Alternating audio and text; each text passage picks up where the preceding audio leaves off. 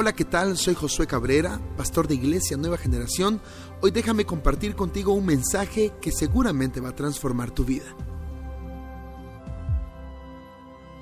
Eso es, levanta tus manos al cielo y declara conmigo, por tanto yo, mirando a cara descubierta, como en un espejo, la gloria del Señor, seré transformado de gloria en gloria en la misma imagen por obra del Espíritu Santo. Nunca seré el mismo, nunca seré igual. Aleluya. Aleluya. Saca tu dispositivo para tomar notas. Y el título de la enseñanza, porque voy a impartir una enseñanza, es, digan conmigo, visión profética. Otra vez digan visión profética.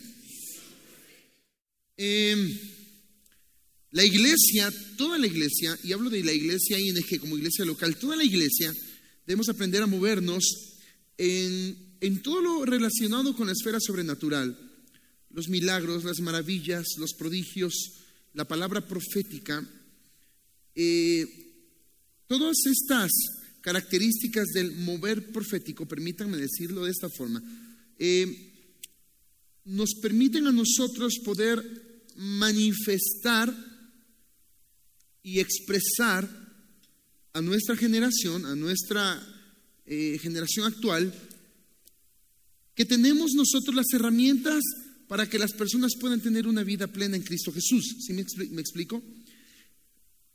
La filosofía, los pensamientos, las muchas formas o los muchos criterios que existen hoy en día, tanto doctrinales como eh, eh, como los criterios meramente filosóficos que se mueven allí afuera,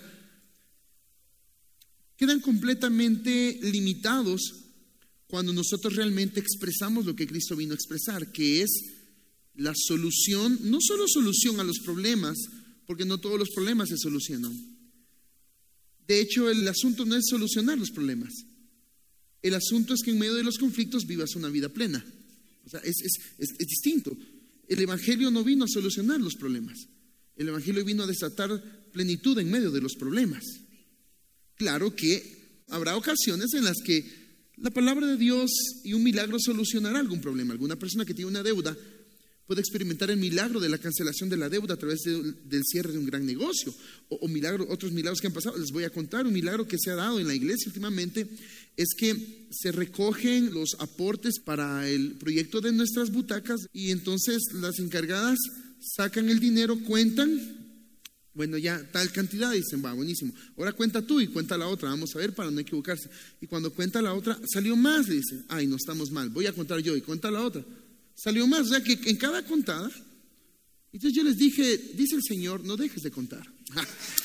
Porque vamos, y ese es un milagro que estamos viendo. Ahora, entonces, se soluciona un problema. Sí, ¿cuál problema? De que podemos tener más sillas. Entonces, porque estamos creyendo por la multiplicación. En fin, pero la vida plena en Cristo Jesús eh, es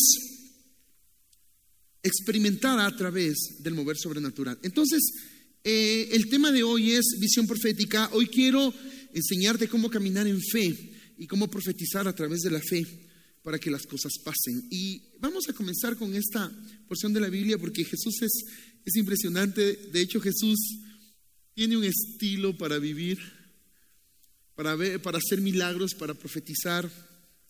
Cuando el apóstol Pablo dice que debemos llegar a la estatura del varón perfecto, pienso en Jesús. Me imagino cómo él hacía milagros, cómo él profetizaba. ¿Qué estilo?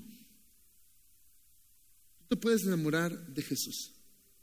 Tú te puedes enamorar de él.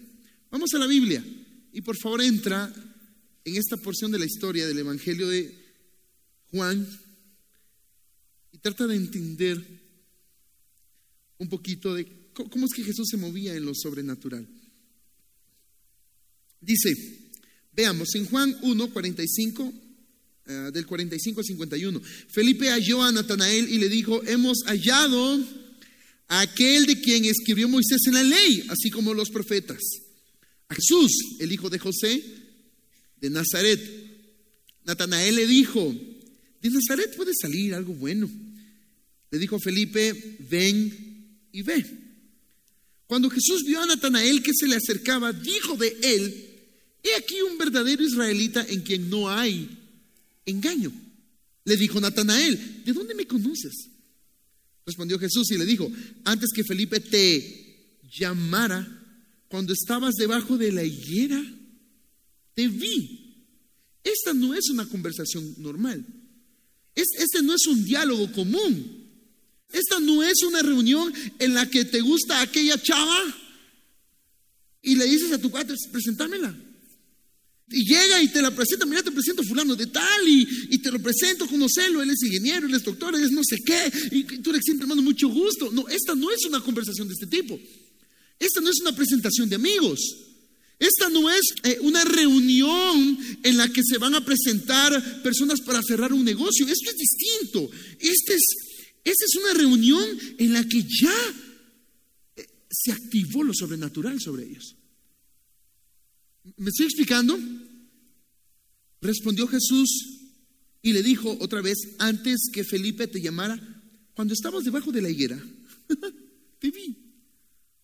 Respondió Natanael y le dijo, Rabí, tú eres el Hijo de Dios, tú eres el Rey de Israel. Respondió Jesús y le dijo, porque te dije, te vi debajo de la higuera, ¿crees? Cosas mayores que estas verás. Y le dijo, de cierto, de cierto te digo, de aquí en adelante veréis el cielo abierto y a los ángeles de Dios que suben y descienden sobre el Hijo del Hombre. Esta no es una historia común.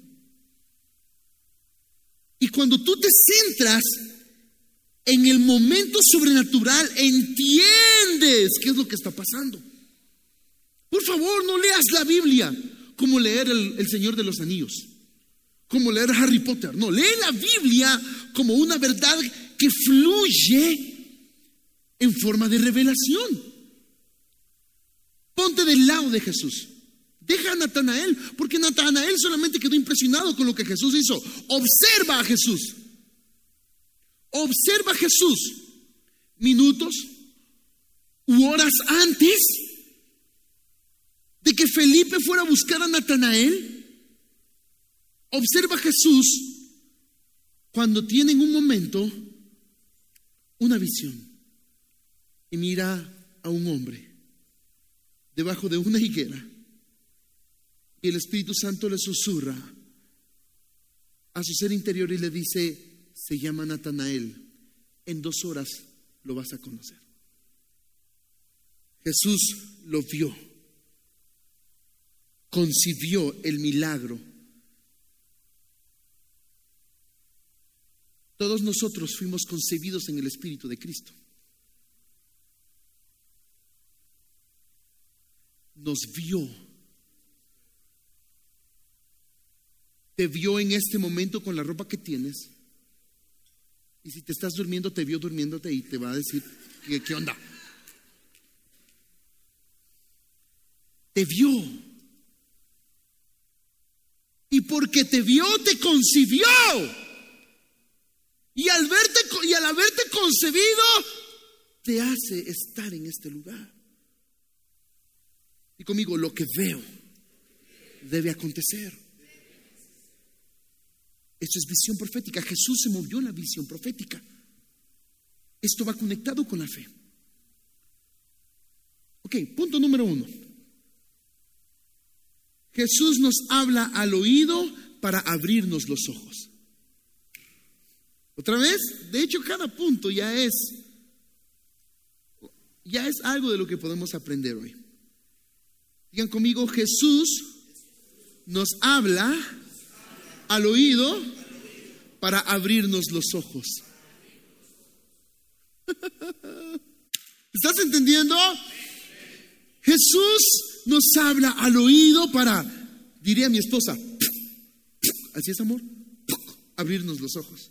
Esos son sonidos que mi esposa usa. Respondió Jesús y le dijo, porque te dije, di conmigo, él habló. Porque te dije, te vi debajo de la higuera, ¿crees? Cosas mayores que, mayores que estas, ¿qué? Te dije, y ahora, te dije, y ahora. ¿Por qué muchos están ciegos espiritualmente? Porque no prestan sus oídos a la voz de Cristo. Porque muchos están ciegos porque no prestan sus oídos a la voz de Cristo. Y conmigo, escucho y veo. Y conmigo, escucho y veo. Aquí se da la conexión de la esfera espiritual con la esfera natural. Porque Jesús te habla a tus oídos espirituales para que veas con tus ojos naturales. Escucha, en el mundo espiritual solo existe un sentido, ¿sí? El espíritu. En el natural está ver, oír naturalmente, saborear, tocar. Así que en el mundo espiritual funciona la voz de Dios y es perceptible en toda forma. Cuando Dios habla en tu espíritu, tú escuchas y crees, sentidos naturales disfrutarán de aquello que Él te habló en lo espiritual. Jesús vio a Natanael y cuando lo vio, lo concibió. Sabía que horas después Natanael llegaría. Se manifestó el milagro. Se manifestó Natanael. Natanael no estaba seguro si él era el Hijo de Dios, pero eso no era lo que importaba. Lo que importaba es que Jesús le declararía a Natanael que lo concibió en el Espíritu antes de que él llegara. Nos preocupamos porque la gente crea si ni le hemos manifestado lo sobrenatural. Te frustras cuando ves que un montón de cristianos se están volviendo al ateísmo. Te frustras porque el mismo, cristiano ha dejado de creer. ¿Y cómo no van a dejar de creer si no hay alguien que les muestre lo sobrenatural? Jesús no se frustró. Jesús no se frustró cuando llegó Natanael con ojos de duda a ver si era él. Jesús no le dijo, eh, yo soy el Hijo de Dios. Y Natanael, ¿y por qué? ¿Y por qué no? ¿Y por qué no? Yo soy. Ah, está bueno, pero, ¿qué, evidencia me das de que, que tú eres? Y Jesús no se puso, eh, bueno, sé la ley, sé los diez mandamientos. No se puso a dialogar teología con él. El hombre solo apareció y Jesús le reveló aquello que el hombre debía conocer, lo sobrenatural del Hijo. Le dijo, eh, antes que, antes, cállate la boca, antes que abras la boca, te vi debajo de la higuera antes que vinieras y te llamas Natanael. Eres el Hijo de Dios. Entonces creyó. Con teología la gente no va a creer. Es con lo sobrenatural que la gente va a creer. ¿Vamos a ganar esta ciudad a través de la teología? No, a través de la manifestación de la teología. Aleluya. Una de las cosas poderosas que vemos en este relato es Jesús llevando a Natanael a tener una experiencia sobrenatural mediante la unción de la visión profética. La visión profética nos llevará a experimentar la manifestación de la realidad del cielo en la tierra. ¿Sabes qué es visión profética? Es ver aquello que deseas que acontezca. Hoy hice una práctica con tres de mis hijos espirituales. Los subí aquí en la plataforma y les dije, vamos a creer por esto. Y los puse a ver. Quiero que vean este lugar lleno, sillas hasta el final. ¿Lo vieron? Sí. Ahora quiero que oren en lenguas y que le pidan al Señor ver a una persona que seguramente en, en los próximos días o meses la van a ver. Uno de ellos vio a una persona aquí en estas partes de en medio. Luego, la otra persona vio a una persona entrar con traje, con tacuche. Y el otro que todavía no había visto se comienza a reír. Dijo, qué grueso, dijo. Lo que ella estaba diciendo, el otro lo estaba viendo. Y esto fue glorioso porque un día ellos verán a estas personas sentadas acá. Pero Dios aseguró que ellos, los que estaban viendo, tuviesen un momento sobrenatural del Espíritu para afirmarles que es la voluntad de Dios. Ellos vieron a las personas que en unos meses estarán en este lugar.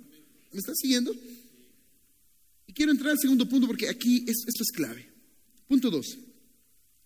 La realidad natural invadida por la realidad sobrenatural. ¿Cuál es la realidad que tú vives? No podemos salir de este cuerpo de carne y hueso. No puedo salir de mi espíritu, dejar mi cuerpo ahí, espérate un ratito, necesito percibir lo espiritual. Es imposible porque somos tres en uno, somos seres tripartitos. Así que debemos usar la herramienta para hacer que la realidad del cielo invada nuestra realidad. Escucha, cuando nosotros deseamos que algo ocurra en nuestras vidas, debemos usar las mismas herramientas que Jesús usó para que él pudiese ver lo que vio. Hoy entiendo que cada parte en la vida de Jesús fue profética. Hoy entiendo que Jesús, antes de caminar sobre las aguas, se vio caminando sobre las aguas. De hecho, Jesús vio a la mujer samaritana antes de que la mujer llegara al pozo. Y el Espíritu Santo le reveló la vida de la mujer samaritana para que Jesús pudiese expresarle. La mujer samaritana también tuvo un encuentro con la unción eh, de la visión profética que estaba en Jesús. Quiero que entiendas, porque aquí no estoy hablando de palabra de ciencia, estoy hablando de visión profética. Estoy hablando de ver tus proyectos a través de la fe y ver que luego pasan exactamente como deben pasar. ¿Sí? Escucha, Hebreos 11.3, y esto se comienza a poner bueno. Por la fe, digo amigo, por la fe entendemos haber sido constituido el universo. Sigo leyendo, por la palabra de Dios, de modo que lo que se ve fue hecho de lo que no se veía. ah, gloria a Dios. Y el verso que está antes dice, es pues la fe, la certeza de lo que se espera, la convicción de lo que no se ve. ¿Sabes por qué razón hay mucha gente que se opone al mover de la fe? ¿Y sabes por qué hay mucha gente que se opone al mover sobrenatural? Porque hasta el día de hoy creen que son invenciones de los hombres. Creen que los hombres estamos inventando estas locuras. Mover de la fe, lo sobrenatural. Y hasta hay personas que se, que se, oponen, escriben, hasta libros hay en contra de esto. Porque piensan que es una locura. Hey, quiero enseñarte algo. Si tú no te habías dado cuenta, te voy a enseñar algo. Y quiero que por favor pongas mucha atención. Y ponte tu cinturón porque si no te vas a caer Abróchate el cinturón. Una cosa es que yo diga, por la fe, creí en mi casa y tengo mi casa. Otra cosa es que yo diga, por la fe, yo creí en que se resucitaría un muerto y el muerto resucitó. Pero yo nunca me atrevería a decir, por la fe yo declaré que se debía crear una estrella y se creó. Eso le corresponde a ¿A quién? Por la fe entendemos haber sido constituido el universo. Dios usa la fe. Dios la inventó y es su herramienta para crear. Dios inventó la fe y la usa. Por la fe entendemos haber sido constituido ¿qué? ¿Tú hiciste el universo? ¿Tú lo hiciste? ¿Lo hizo el diablo? ¿Lo hicieron los ángeles? ¿Quién hizo el universo? Dime. ¿Quién hizo el universo? ¿Y qué usó para hacerlo? La fe. Y esto quiero dejarlo muy claro. Porque el que inventó la fe es Dios. Muchos dicen, es que Él es Dios. Él crea las cosas. Hey, momento, momento. Sí, Él es Dios y crea las cosas, pero lo hace a través de lo mismo que impartió en nosotros, la fe. Dios usa la herramienta de la fe por excelencia, en forma de perfección. Espérate, espérate. O sea que Dios debió obrar mediante la fe, pues primero lo visualizó, luego lo dijo y entonces fue creado. Tenemos un, tenemos un problema respecto al concepto de la fe. Muchos pensamos que la fe es para los hombres. Muchos entonces ahí es donde pensamos que la fe es la herramienta que Dios le dejó al hombre inútil y débil para que entonces las cosas pasen porque Dios hace así y todo pasa. Eh, eh, escucha. Pon atención. Necesito que me veas. Necesito saber que tengo tu atención. Porque este tema creo que a algunos los aturde, otros son estorbados por espíritus inmundos y se duermen, y otros están siendo atacados por la duda. Para todos esos espíritus los ato, los echo fuera. Y ponme atención. Mira, Dios impartió en nosotros lo que Él mismo usa, la fe. Dios inventó la fe. Es como si, esto. Dios dijo, ¿cómo puedo crear las cosas? Voy a inventar algo. Voy a verlo voy a decirlo y que parezca. Le pondré a esta acción un nombre. ¿Qué nombre? Fe. Y como le funcionó, que no le funciona a Dios, dijo, la impartiré en la creación. Para que ellos usen esta misma herramienta que está en mí, la usen también ellos para crear cosas. ¿Lo ves? ¿Lo dices? Ahora dice el verso. De modo que lo que se ve fue hecho de lo que no sé. De lo que no sé. Regresemos al pasado del verso.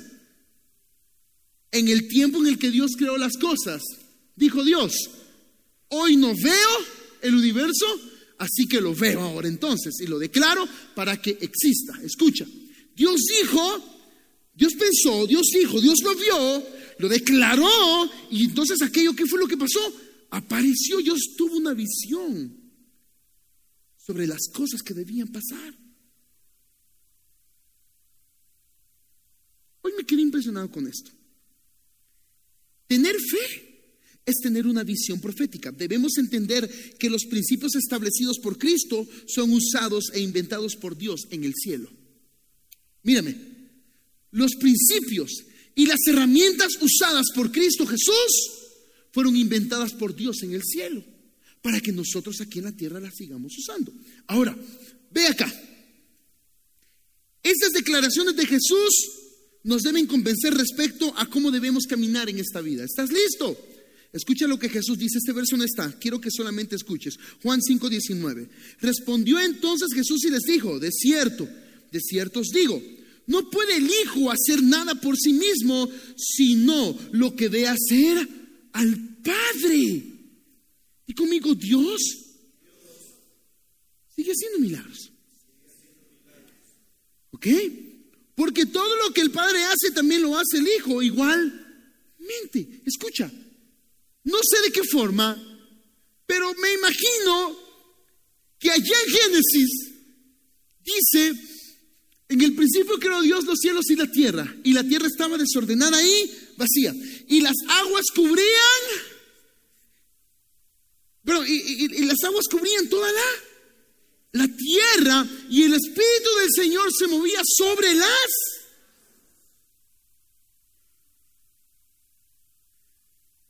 Y en Mateo capítulo 7, que hizo Jesús? Caminó sobre las... Jesús vio al Padre al Espíritu. Él los vio haciendo estas mismas obras. Y a Jesús se le ocurrió dijo, yo también puedo caminar, voy, a caminar sobre las aguas. Entonces dejó que sus discípulos se fueran y dijo, hoy es el día, dijo. Dijo, hoy es el día. Porque lo vio, vio al Padre que lo hizo. ¿Qué, es esas tonterías? ¿Qué son esas tonterías de que por milagros y toda esa onda? Discúlpame, no son tonterías, es impartición del Padre. ¿Qué son esas cosas de que la pierna se estira, qué visión profética? ¿Qué son esas? Ah, esas son puras casacas. Disculpa. Una cosa es tu percepción mortal y animal y otra cosa es la impartición de mi Padre sobrenatural.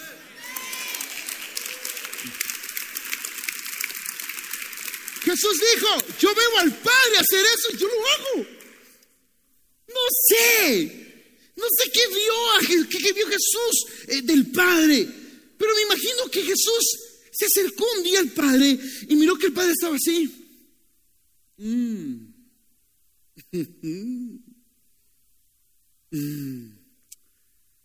Y el Padre hizo galaxia número 400 billones 878 mil. Y Jesús, cuando yo, qué linda estrella, sí, es una que acabo de crear. Y Jesús dijo, wow. ¿Y cómo es esto? Le dijo Jesús. Perdón, no es como es la historia, sino como podría ser. Y, el padre le dijo, ok, ven conmigo. Igual es el hijo. Y si Jesús dijo que él aprende del padre, de plano se sientan en conversaciones. Y el padre en algún momento le imparte al hijo y le enseña. Es el trabajo de un padre. Y le dijo, ven acá. Cuando bajes a la tierra lo puedes también hacer. Mira, pues, piénsalo. Embarázate de esa visión. Imagínate, te voy a dejar que querés la otra galaxia, Jesús. Piénsalo. ¿Cómo, cómo te gustaría? A contarles colores, contarles no sé qué. Todo. buenísimo. Piénsalo. ¿Lo estás, ¿Lo estás pensando? Sí. oh, lo vi. Lo vi. Ok. ¿Lo estás viendo? Sí. Ahora, dilo. Galaxia, galaxia 4 billones 789 mil. Creo. ¡Wow! Le dijo Jesús, ¿y esto qué es? Pues se me ocurrió ponerle fe. Cuando bajes a la tierra a redimir a la humanidad, puedes usarlo. Ah, y por cierto, por cierto, si quieres caminar sobre las aguas como lo haremos hacer cuando se desordene la tierra, también puedes hacerlo. Entonces vino Jesús, después de un café en la tarde, después del té, se padre, tengo una pregunta, pues vas a crear al humano, porque yo también lo tengo concebido y pues voy a tener que ir a redimirlos y todo el plan de salvación, pero también ellos pueden enseñar a, obrar en la fe. Y el padre le dijo, buena idea, lo que tú veas que yo hago, enséñale a ellos a hacer lo mismo. ¿Estás entendiendo, Ruiz? Solamente replicamos las cosas que pasan en el cielo lo que pasa en el cielo. ¡Wow! No, es información de nuestra casa, es el ADN que corre de la casa del cielo en nosotros. Jesús dijo, yo veo al Padre que lo hace, yo lo hago, ustedes también háganlo. Entonces, tener fe es tener una visión profética. Estas declaraciones que Jesús hizo respecto a que el Padre hace y Jesús lo que hace es repetir lo que el Padre hace y luego Jesús nos dice cosas mayores que estas harán.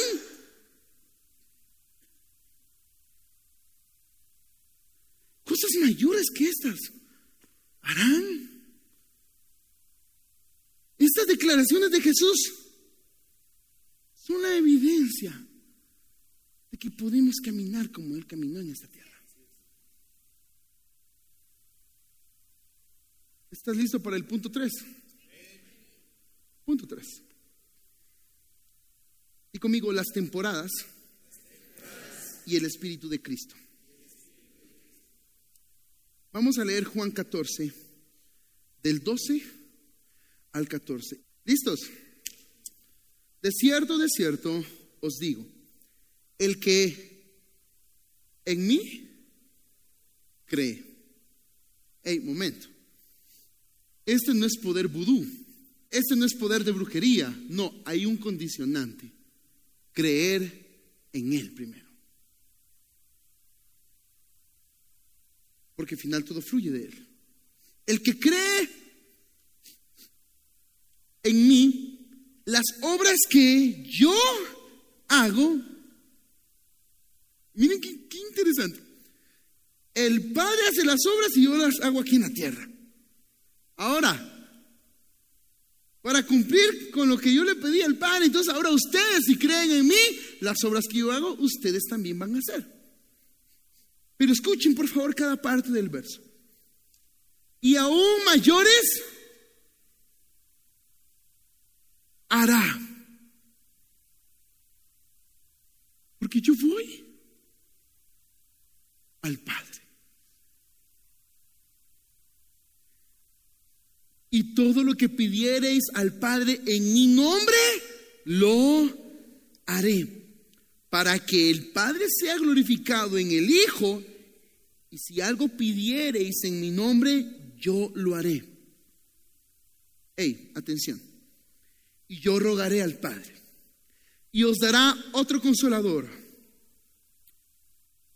Hmm. Aquí está la presencia del Espíritu Santo.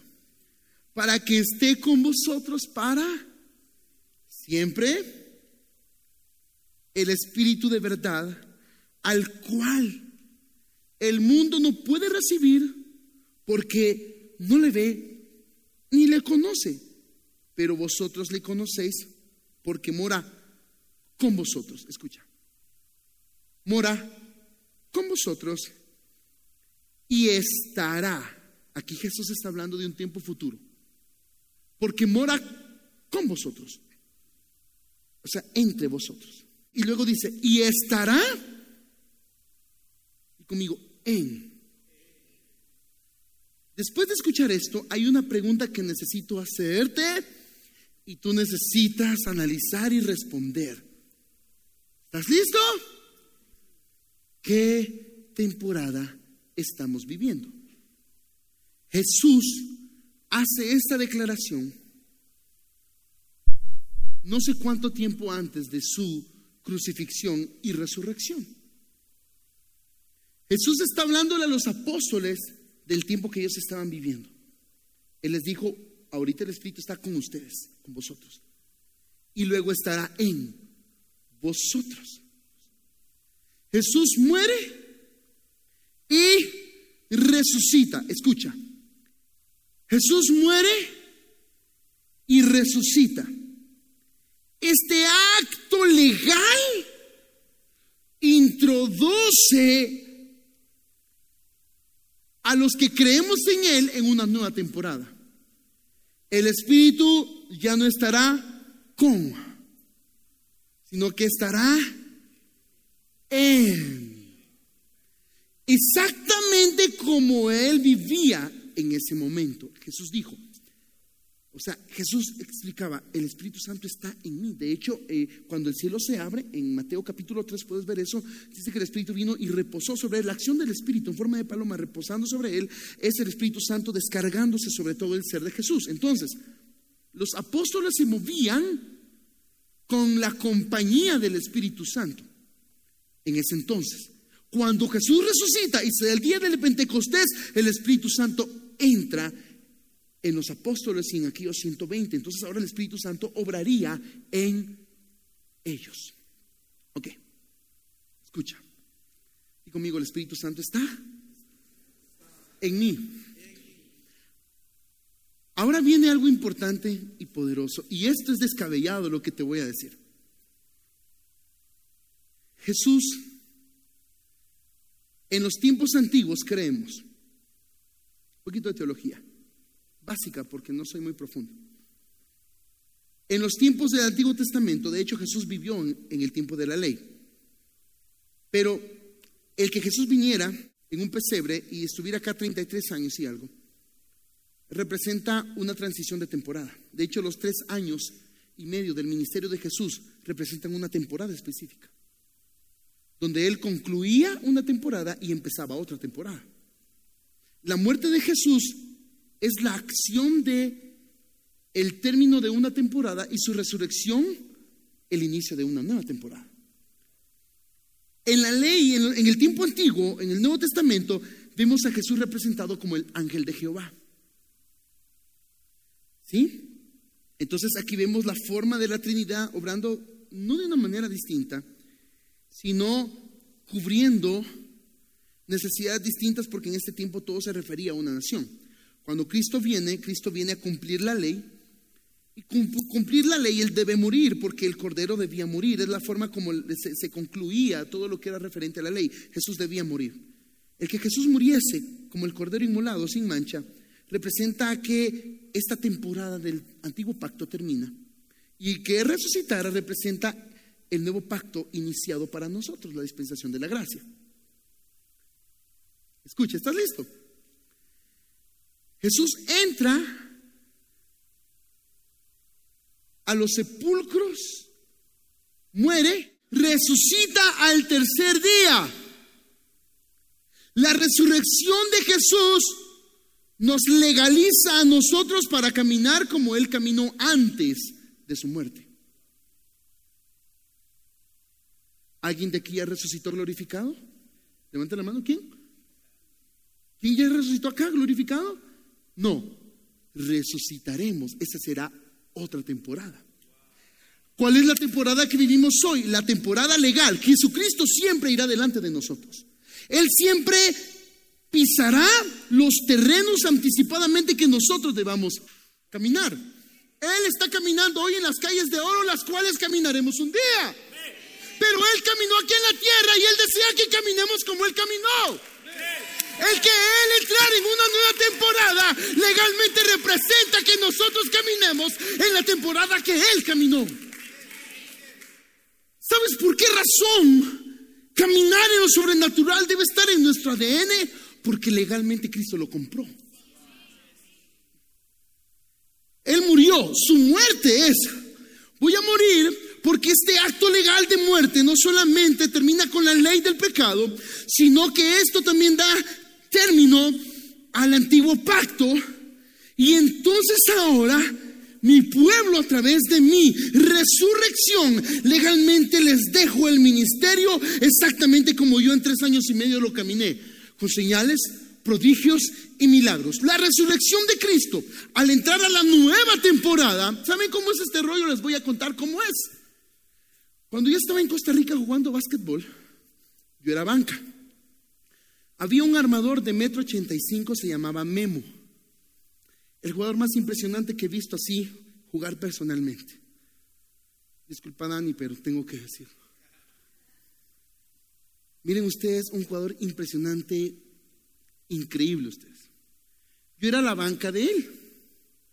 Así que yo entrenaba y siempre él entraba, él encestaba, él tiraba, él de tres, de no se corría, hacía de todo. Yo en la banca y entonces en ese tiempo yo entraba cinco minutos al partido. Los, últimos cinco minutos él pedía, entra aquel, y ahí entraba, entonces ya cinco minutos, echaban, echaban, no sé, ni calentaba siquiera, pero ahí entraba. Y un día él llegó y él nos dijo, en medio de la fregadera, y dijo, quiero contarles muchachos que entré al equipo, al equipo de Costa Rica, ahora voy a ser el armador oficial del equipo de Costa Rica. Ah, la qué buena onda, le dijimos todos. Entonces, pues ya no voy a poder venir a los entrenamientos porque ya voy a estar de full en los entrenamientos con el equipo de Costa Rica. Entonces a mí me decían Nica, porque soy de Nicaragua. Pero el Nica que agarre mi puesto, dijo. Él pasó a la nacional y yo entré como el armador principal del equipo. Entonces yo ya comencé a jugar el tiempo completo. Y todo lo que aprendí de él lo puse en práctica en los partidos. Las jugadas que él hacía. Y todo lo que yo pude aprender de él, yo procuraba repetirlo porque funcionaba en el equipo. Él era el armador. Escucha, Cristo Jesús ya pasó a las ligas mayores. Ahora nos dice, hey, ya no tienen que estar en la banca, pasen a jugar. Mira, mira, mira, Jesús dijo, y es que esto, esto es lo maravilloso. Porque si algo tiene Jesús es que Él no es egoísta, Él no tiene envidia en su corazón. Jesús desea que nosotros caminemos como Él caminó. Así que, para que nosotros caminemos como Él caminó, Él tuvo que quitarse de ese lugar para ascender a los cielos y dejarnos ese lugar a nosotros. Por eso dijo, les conviene que me vaya. Es que te conviene. ¿Me explico? Te, te conviene. Pero ¿por qué se vas a ir? Te conviene.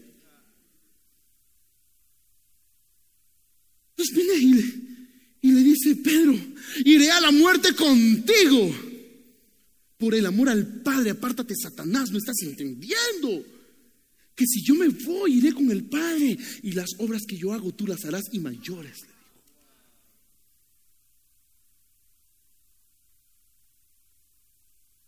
Por eso dice en Colosenses, y a nosotros la iglesia, la plenitud de aquel que todo lo llena en todo. Jesús se refiere a nosotros como parte de Él que llenará la tierra. Por eso la Biblia dice que la tierra gime por la manifestación de los hijos de Dios. También en, Isaías capítulo 6, cuando, cuando Isaías tiene la visión y escucha a los ángeles, a los serafines, Porque los serafines, los seres angelicales, ellos miran el hoy de Dios. Y los serafines estaban declarando lo que debe estar pasando en este momento. Y decían, Santo, Santo, Santo, Jehová de los ejércitos, toda la tierra está llena. ¿A qué se refiere la Biblia cuando dice toda la tierra está llena? Nosotros poseemos esa gloria que Cristo ganó por nosotros. Si tú tienes a Cristo Jesús y comienzas a caminar en esta gloria, porque no solamente se trata, yo soy, yo soy cristiano, no, se trata de manifestar a Cristo. Entonces tu vecino que tiene una vida complicada y nosotros venimos y comenzamos por la fe y miramos que nuestro vecino se convierte a Cristo, entonces es expansión del reino. Cristo Jesús nos deja a nosotros el estilo de vida que debemos vivir. Hoy está caminando el estilo de vida que un día nosotros aprenderemos a caminar. Por el momento más te vale que aprendas a caminar y que te corresponde caminar hoy. Me encantó un día, esto lo dijo alguien. Le preguntó a alguien al otro y le dijo, mira cómo será la vida allá, en el más allá. No, no te preocupes por la vida en el más allá. Enfócate por la vida en el más acá primero. La Biblia da rasgos y señales de cómo será la vida en la eternidad. Pero el más grande porcentaje bíblico habla de cómo hacer la vida en el más acá. No sé si va a haber una Biblia en la eternidad de cómo vivirla ya. tal vez van a ver, no sé, no sé cómo va a ser, no lo sé. Me emociono. Sí, me emociono. Y, y ese día, cuando digamos la trompeta, para, para, para, para, para, para, para,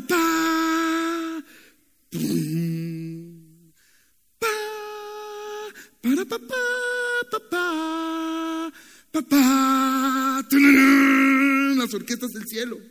Pam, pam, pam, pam, pam, pam, pam, pam. Retumba todo. Y tú dices, esa no es trompeta normal. Ese no es un sonido normal. Ese es el sonido del cielo. Y de pronto cuando abres tus ojos, Tienes vestiduras blancas, jamás antes vistas. Y cuando miras, comienzan tus pies a despegarse del suelo. Y cuando abres tus ojos, lo físico, los techos de las casas, serán atravesados por los cuerpos glorificados. Y cuando te des cuenta, allá, Jesús, con una mano puesta acá, la otra rascándose la cabeza, diciendo, ya estuvo.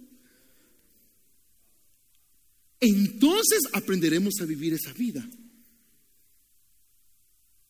Mientras tanto, caminemos la vida que nos corresponde vivir y caminar acá, como Él la caminó. Yo soy cristiano, gracias a Dios.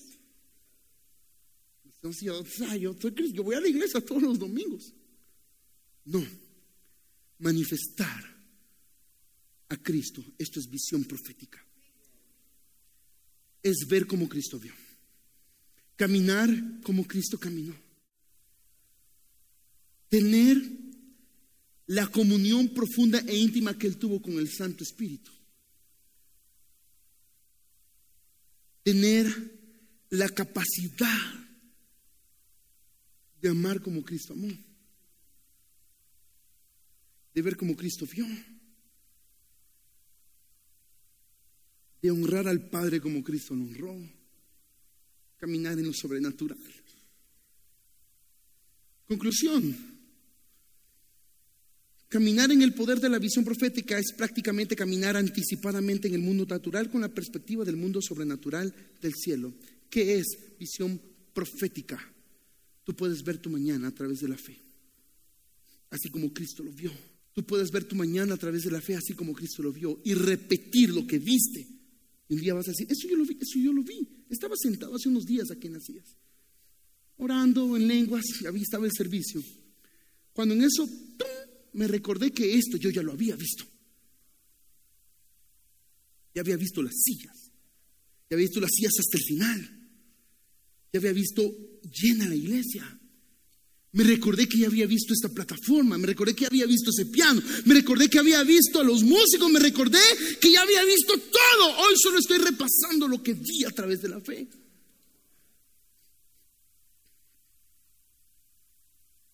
Y últimamente he tenido visiones de mis hijos predicando aquí arriba. Y cuando los veo, a decir, ah, ese ya lo vi. Así como Jesús entró Natanael, ya te vi. Debajo de la higuera ya, ya te había visto. ¿Qué es lo que estás viendo?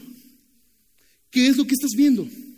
Me emociona saber que vi, percibí lo que voy a vivir mañana. Mañana yo voy a vivir lo que estoy experimentando hoy dentro de mí. Y por eso lo digo, lo veo y lo digo. Anoche mi esposa predicó con una autoridad. Hace 12 años te vi. Yo sé que es obra de Dios, pero ahí tengo un 2% de fe ahí.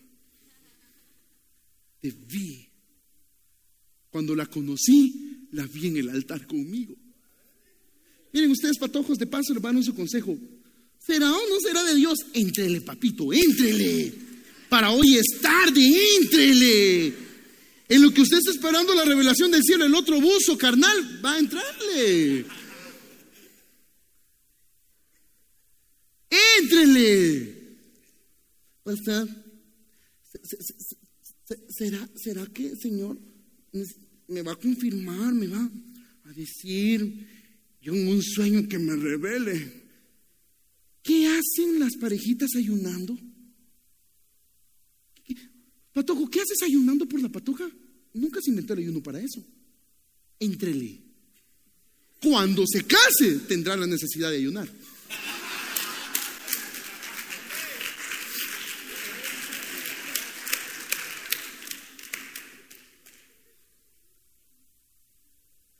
La vi 17 años. Amo tus errores, le dije. Pero también tu inocencia, le La vi en el altar vestida de blanco, me vi de traje negro. La vi embarazada, la vi con mis hijos. Y déjame decirte algo, es más impresionante de lo que visualicé. Hoy te veo a ti, veo la iglesia y es mejor de como lo pude haber visto, porque Dios siempre, cuando crees, siempre Dios te llevará un poquito más allá. Ponte de pie, dale un aplauso a Jesús. Aleluya. Ese aplauso parece de gente común y corriente. Vamos. Aleluya.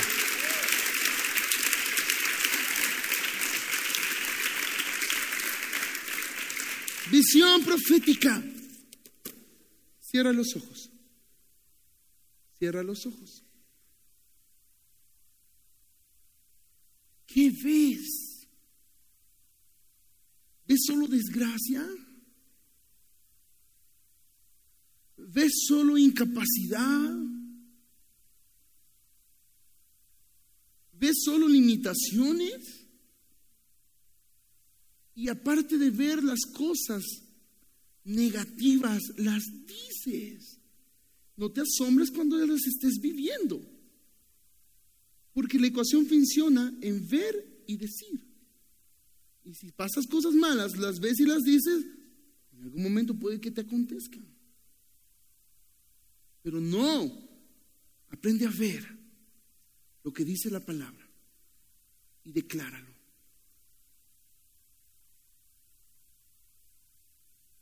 Un gran problema de nosotros, cierra los ojos, cierra los ojos, un gran problema de nosotros es que nos preocupamos demasiado por convencer a los que están alrededor de nosotros. No. ¿Sabes cuál es el problema? Cierra los ojos y escucha. ¿Sabes cuál es el problema por el cual no crees? Porque te da vergüenza que el de a la par te vea como ridículo porque no va a creer. El problema es que quieres convencer a la persona equivocada. La persona primera que debe convencerte eres tú. Cuando lo ves y lo declaras es porque tú debes convencerte primero. Los que están a la par tuya lo que necesitan solamente ver es la manifestación de aquello que tú viste y dijiste y ocurrió. ¿Qué ves? ¿Qué ves? ¿Qué estás viendo? ¿Qué viste hoy? ¿Y qué hablaste hoy? La temporada que hoy vivimos es la temporada sobrenatural. Es la temporada de ver, declarar y que las cosas pasen.